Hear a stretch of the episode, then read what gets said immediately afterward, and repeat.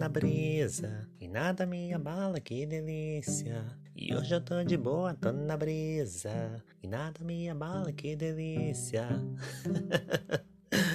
Bem-vindo ao podcast Católico SA, um podcast babadeiro que fala sobre assuntos relacionados ao cristianismo, à Igreja Católica e a Jesus, Nossa Senhora, os Santos e tudo pão. Meu nome é Bruno, você me encontra nas redes sociais no arroba bruno_alves694, tanto no Twitter quanto no Instagram. E o Instagram do podcast, sim, porque esse podcast é chique, ele tem um perfil no Instagram arroba Católico SA Oficial. Fica atento, porque eu vou avisar lá quando tiver episódio novo, quando estiver editando. E nesse episódio vamos continuar conhecendo a mensagem 458, transmitida na cidade de Anguera, no dia 2 de novembro de 1991. Então, sem enrolação, bora para a mensagem. Maravilhas são vossas obras, ó Senhor. Quando olhais ao vosso redor, sentis muitas vezes impelente no espírito um interrogativo sobre a origem do mundo, do homem, da técnica e da inteligência que a produz. Sem dúvida, queridos filhos, perguntai-vos então de onde nascem todas as coisas que admirais. E sois levados a pensar precisamente na inteligência infinita, na bondade e na perfeição do vosso Criador. Convido-vos, pois, a consolar o coração de Deus, pois ele vos ama. Se soubesses quanto amor ele tem por vós, chorarias de alegria. Vós conheceis a Deus através do mundo criado, mas em nome da criação proclamai a sua glória. Ouvi a voz do Senhor e evitai toda espécie de mal. Conscientizai-vos que sois importantes aos olhos de Deus. Apesar dos vossos defeitos, meu filho vos ama infinitamente. Recordai-vos também que Deus deve estar no seu lugar, ou seja, no primeiro. A criatura, embora muito nobre e preciosa, não pode e nem deve ser preferida em vez dele. Ele é um Deus cioso. Somente ele deve estar no vértice de todos os vossos interesses e tem todo o direito de o exigir, precisamente porque é o vosso Criador e Salvador. Vós sereis grandes se servirdes a Deus. O ramo não pode viver se não está na videira. Por paridade, o homem não sujeito a Deus, ou que exclui Deus da própria vida, crê talvez afirmar-se a si mesmo, mas na realidade está condenado à morte do espírito. E a certeza disso está nos próprios resultados práticos daquelas ideologias que exaltam o homem, ofendendo a Deus e negando-lhe o primado absoluto sobre todas as coisas e sobre o homem mesmo. Vós estáis no coração de Deus. Há em vós sem dúvida a imagem dele, mas infelizmente está desfigurada pelo pecado. É preciso restaurá-la, é preciso refundi-la, é preciso salvá-la. Eis, portanto, o dever de vossa vida cristã. É chegado o momento em que deveis insistir, antes de tudo, numa purificação do coração deveis, sobretudo, aceitar a purificação dos pensamentos, das intenções, da vontade, dos sentimentos, dos afetos, dos desejos, das paixões, em suma, de todo o vosso mundo interior, a fim de que a vossa atitude exterior seja verdadeiramente sincera e não fruto daquele desejo de glória humana contra o qual meu filho mostrou-se tão severo vossa grande tentação ao de parecer cristãos em vez de o ser verdadeiramente, descendo a compromissos com ideologias e com as modas deste mundo, porque muitas vezes quereis agradar mais aos homens do que a Deus. Procurai meios para tornar crível e atraente o vosso valioso testemunho, mas sempre com a intenção de que os homens não concentrem a atenção sobre vós, mas que através de vós descubram Deus e cheguem a Ele. Para isso, deveis esforçar-vos por serem instrumentos dóceis nas mãos do Senhor. A mãezinha nos lembra uma coisa que Jesus também já falou no Evangelho, que é colocar Deus em primeiro lugar. Vamos lembrar de uma passagem lá do Evangelho que uma, eu não lembro quem pergunta qual é o maior mandamento. E aí Jesus responde: O quê?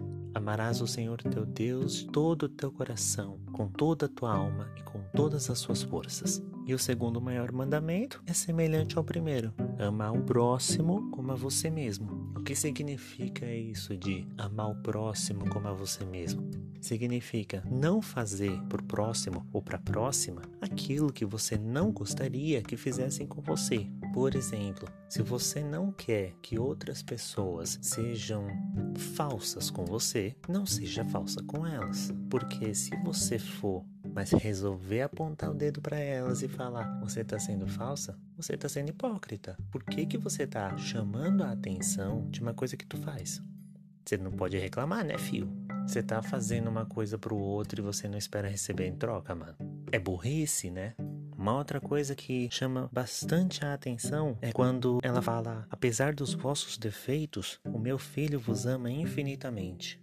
Isso é uma coisa belíssima, porque mostra o quão infinita e extensa é o amor e a misericórdia de Deus. Tem até uma passagem da Bíblia, do livro do Eclesiástico, no capítulo 18, dos versículos 12 a 14, que diz assim: A misericórdia do homem é para com o próximo, porém, a misericórdia do Senhor é para todos os seres vivos. Ele repreende, corrige, ensina e dirige, como o pastor conduz o seu rebanho. Ele tem compaixão dos que aceitam a correção e dos que se esforçam para lhe cumprir os mandamentos.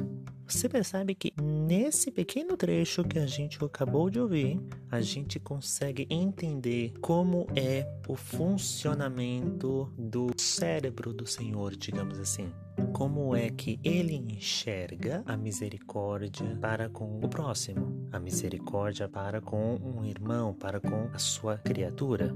É por isso que tem uma outra passagem que diz que o Senhor é lento para a cólera, porque ele sabe para onde a gente vai. Ele sabe que a gente é pó, que a gente vai voltar pro pó. E, mano, a gente é cheio de defeito.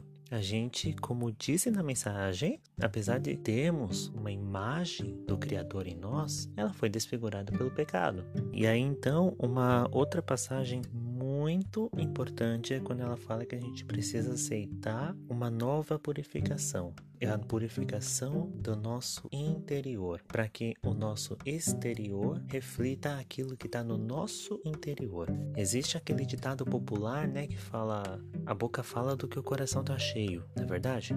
Se você tiver muito irritado com alguma coisa, se você for questionado por alguma pessoa sobre determinado assunto, essa ira que está guardada dentro de você, que você está segurando, vai sair. Mas se forem coisas boas, o que vai sair vão ser lembranças boas, por exemplo.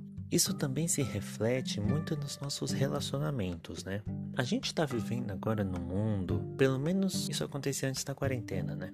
Em que as pessoas davam muito mais valor, eu não sei se ainda continuou dando agora, mas pelo menos antes da quarentena, eu observava que as pessoas davam muita importância ao aspecto físico, à aparência física, do que a essência da pessoa.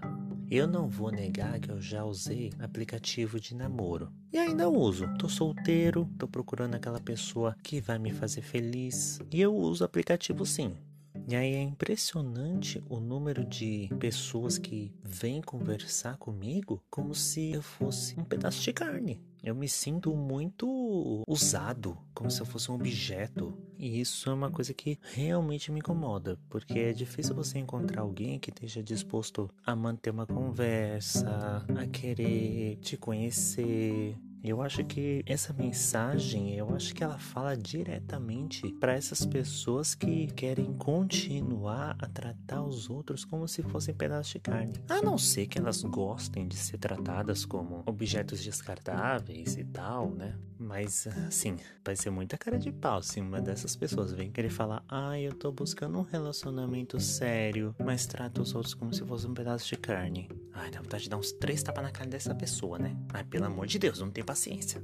Mas enfim, eu espero que você tenha gostado desse episódio, né? Esse episódio eu quis gravar sem roteiro, quis falar de uma forma bem formal do que vinha na minha mente, no meu coração, porque eu tô testando formatos. Eu quero saber o que é que mais vai ser adequado para mim, qual formato que eu vou gostar mais, se é preparar um roteiro pré-definido, com algumas pautas para falar, ou se falar assim na informalidade, fazer umas piadas no meio, ou ser bem sincerão, de direto, vai funcionar mais ou não. A gente vai testando e vai achando, né, gente? Mas enfim, não esquece de compartilhar esse episódio com quem você conhece nos grupos da igreja, no WhatsApp, Facebook. Se você conhece alguém que conhece essas aparições de Anguera na Bahia, manda para essa pessoa. Vamos fazer com que esses episódios comecem a espalhar, esse podcast começar a crescer. Vamos formar uma grande família aqui, gente. Vamos fazer essa empresa lotar de funcionário, aqueles.